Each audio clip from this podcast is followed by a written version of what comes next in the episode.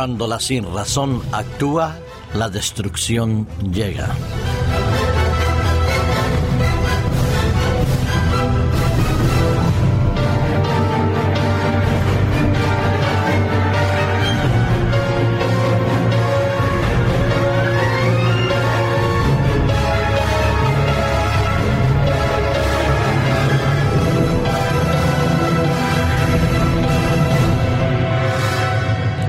Estemos donde estemos, en el norte, en el sur, en el este o en el oeste de nuestro planeta Tierra, nos vemos confrontados muchas veces a las fuerzas de la naturaleza, ya sea el viento, el mar, el aire que surge desde las profundidades de la Tierra, emanando posteriormente magna, fuego y lava, que sea el terremoto o que sea un rayo todas las fuerzas de la naturaleza pueden ser en algunos momentos destructivas. Lo hemos visto en estos días con las lluvias torrenciales, que sea en Asia o en América.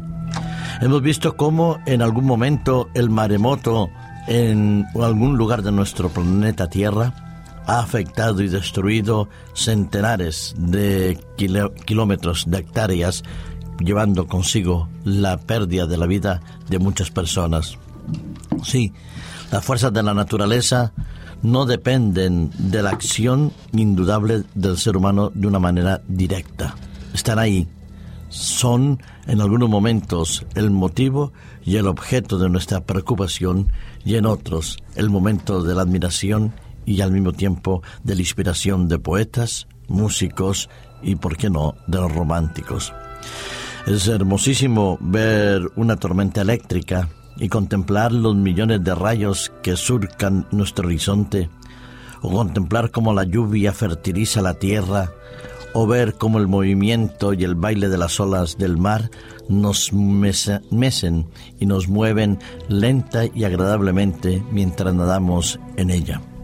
Pero hay momentos en que esas fuerzas de la naturaleza son absolutamente destructivas y son destructivas, no porque en sí ellas sean las destructivas, sino porque la sinrazón humana actúa, porque por diferentes intereses, por objetivos a veces desconocidos y otras veces bien preconcebidos y bien sabidos, el ser humano se sirve de la fuerza de la naturaleza para poder causar la destrucción, hacer el daño y buscar posteriormente pingües beneficios.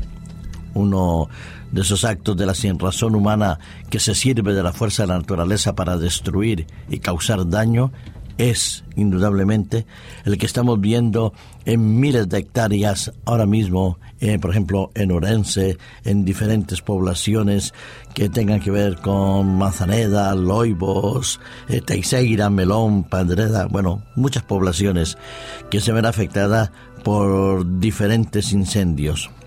La Guardia Rural informa y constata con verdadera tristeza que la mayoría de esos fuegos, quizás el 90% de ellos, han sido eh, ocasionados por el acto voluntario, llamémoslo así, de un terrorista que no tiene razón en cuanto actúa ni tiene lógica en cuanto a lo que hace.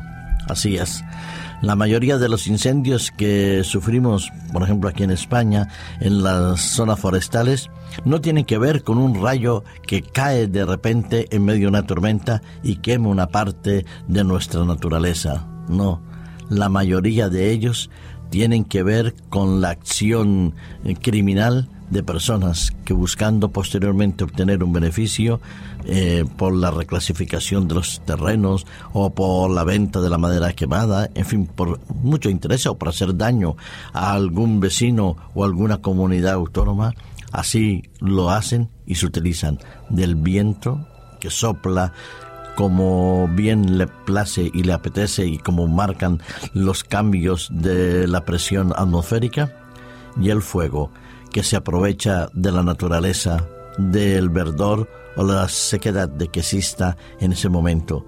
Más de 10.000 hectáreas han ardido este fin de semana en Urense. Muchos incendios han quedado sin atender por falta del personal. La Guardia Civil, las mm, medidas de prevención y todos los voluntarios y personal técnico que trabaja no ha podido terminar de apagar esos 400 nuevos focos que este fin de semana se habían producido. La mayoría de ellos habían comenzado por la noche, lo que constata que es la sin razón humana la que se sirve de la naturaleza para destruir. Qué locura la del ser humano, sabiendo que si quemamos nuestros bosques, no solo hacemos un daño ecológico, pero nos estamos haciendo un daño a nosotros mismos estamos limitando la producción de oxígeno para mejorar nuestra calidad de respiración y estamos eh, lanzando al firmamento mucho más monóxido de carbono, dióxido de carbono y otras sustancias que contribuyen a aumentar el efecto eh, del cambio climático.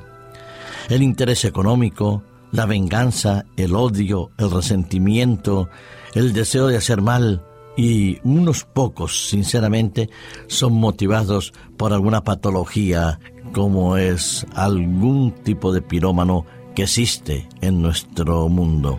La mayoría de ellos son actos criminales creídos y deseados por un grupo de personas. Otros son accidentes, la imprudencia, el hecho de hacer alguna fogata sin darnos cuenta las consecuencias de que puede acarrear el no hacerla adecuadamente o el no apagarla de una manera total y segura. Pero muy pocos por motivos psiquiátricos, esa es la verdad, sin razón humana que actúa, destruye y causa daño. No me extraña que el apóstol Pablo, entre los eh, escritores de la Biblia, nos invite a cada uno de nosotros a meditar y a pensar sobre nuestras acciones, nuestras motivaciones, la manera como nosotros reaccionamos frente a la vida, frente a las adversidades de la vida, las dificultades, los problemas que nos surgen, cómo reaccionamos. El apóstol Pablo, por ejemplo, en Romanos capítulo 12, versículo 21 nos dice, no seas vencido por el mal, sino vence con el bien el mal. Así es.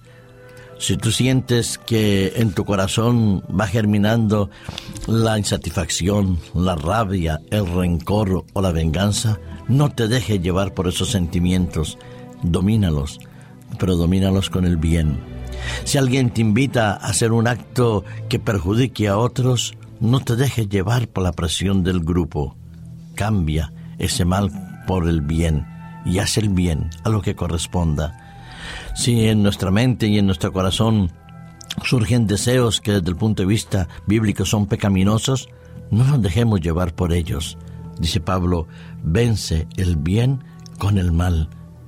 Cuando vemos tanta maldad y tanta crueldad en el mundo, a veces somos tentados a desearle el mal al otro. Por lo tanto, Jesús, como en muchos pasajes de la Biblia, nos invitan a que no nos dejemos llevar por esos sentimientos de rabia, de venganza o de rencor, sino que al contrario, que seamos capaces de amar a los que nos hacen daño, de perdonar a los que nos ofenden y de amar a aquellos que pasan a nuestro alrededor. No seamos indiferentes ante la maldad que nos rodea, pero no para imitarla, sino para poderla transformar, cambiar y vencer. Y la única manera, indudablemente, de eso es poder estar en comunión íntima, permanente y constante con Cristo nuestro Señor a través de la oración y del estudio de la palabra de Dios. Vencer con el bien el mal significa adherirnos firmemente a Jesucristo porque sin Él nada podemos hacer. No lo olvides, querido amigo, que me escuchas, querido radio oyente, no te dejes vencer por el mal, sino vence el bien con el bien el mal que te rodea. Que Dios te bendiga y te guarde en esta jornada y siempre.